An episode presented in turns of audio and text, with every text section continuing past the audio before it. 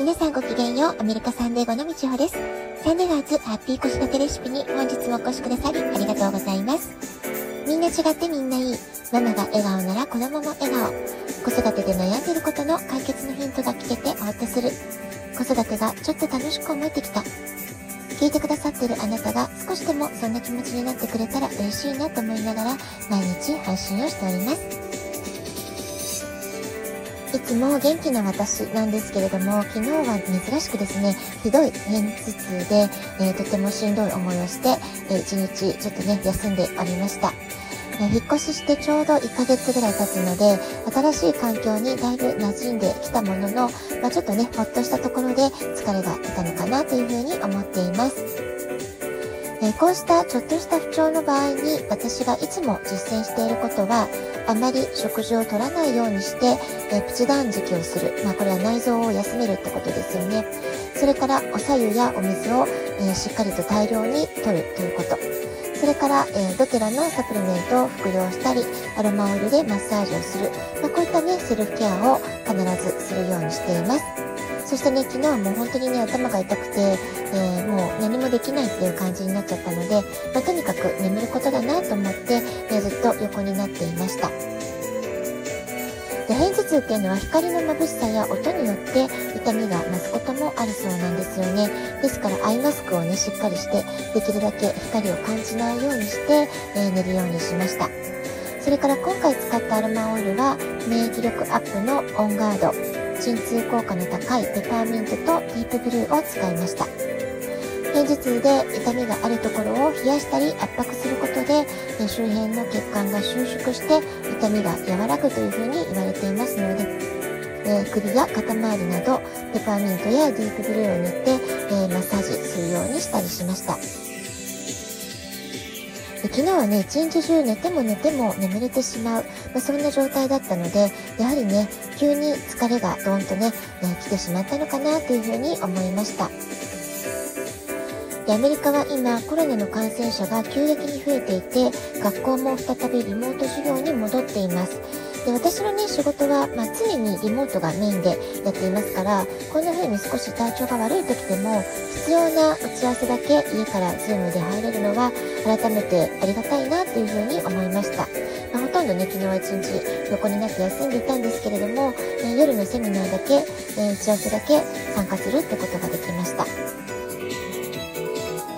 でね、こんな風に体調不良を、えー、まあ、久しぶりに経験すると、改めてね、健康でいる、元気でいるってことがありがたいことだなということで、改めてね、今日は健康習慣って何だろうなってことを考えてみました。そのことをね、少し、ね、後半お話ししようかなと思います。えー、健康習慣っていうのは、まあ、動く、食べる、休む、笑う、つながる。5つの活動を毎日バランスよくできているかどうか、まあ、これがね、すごく大事なことなんじゃないかなと思います。動くっていうのは、例えば筋トレをするとか、有酸素運動をするとか、ストレッチをするというようなことですよね。まあ、これがやっぱりできないっていうのは健康じゃないってことになりますから、まあ、こういった運動ができるということ、ま、常にね、運動する習慣を取り入れておくってこともすごく大事だなと思います。それから食べる。食欲がなくなったりとか体調が悪くなると食べれなくなっちゃいますから食べれるってことは、まあ、健康の一つのバロメーターなのかなと思います。よく噛んで腹八分の健康的なバランスの取れた食事をとるってこと。これもね日々の積み重ねで、えー、暴飲暴食したりしないで、まあ、日々ね毎日一定なリズムで食事をするってことが大事だなと思います。それから休むっていうのは睡眠の確保。あるいは心のリラックス状態を保つというようなことになるでしょうか。それから笑うことのね、効用っていうのは、えー、いくつか前のラジオトークでもお話ししたと思うんですけれども、やっぱり笑うってことは本当に免疫力アップにつながりますから、えー、日々ね、毎日の暮らしの中で楽しいなとか、生きがいを感じるなとか、生きててよかったな、楽しいなって思える心の状態、それはね、すごく大事なことじゃないかなと思います。それからね、没頭できる趣味を持つとか、まあ、そういったこともね、楽しいことにつながるんじゃないかなと思います。それから5番目のつながるは、社会貢献とか社会参加、お友達との関わり合いとか、外出してみるとかね、まやはり私たちこう一人で引きこもっていると、えー、孤独を感じると人間の寿命ってね、すごく短くなるというふうに言われているんですよね。えー、やはりね、えー、いろんな方と関わり合ってつながり合って、社会の中の一員として何か自分の存在があるんだな、まあ、そういったことをね、感じられることっていうのはすごく大切なことなんですよね。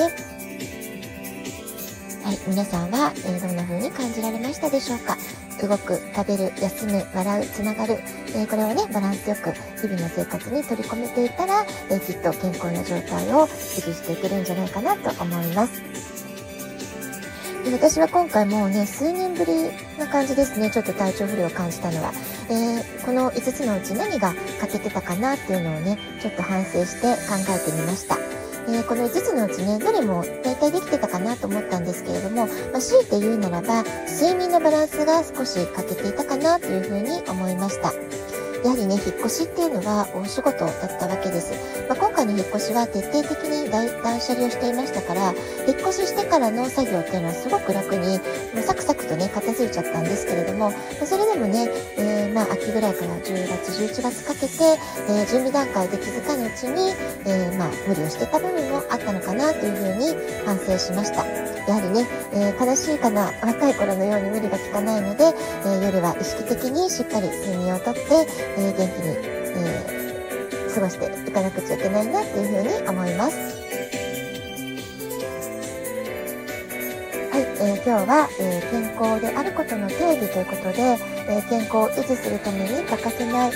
つの健康習慣、動く、食べる、休む、笑う、つながる、まあ、これをね、えどういうバランスで、えあなたの生活の中で、えうまく、え習慣化できてるかどうか、まあ、そういったことをね、えちょっと見直すきっかけにしていただけたらなと思っています。ラジオトークアプリインストールしておくとスマホからいつでも簡単に聞けます。あなたからのお便りもお待ちしております。では、今日はこの辺で今日も素敵なお時間をお過ごしください。ごきげんよう、みちおでした。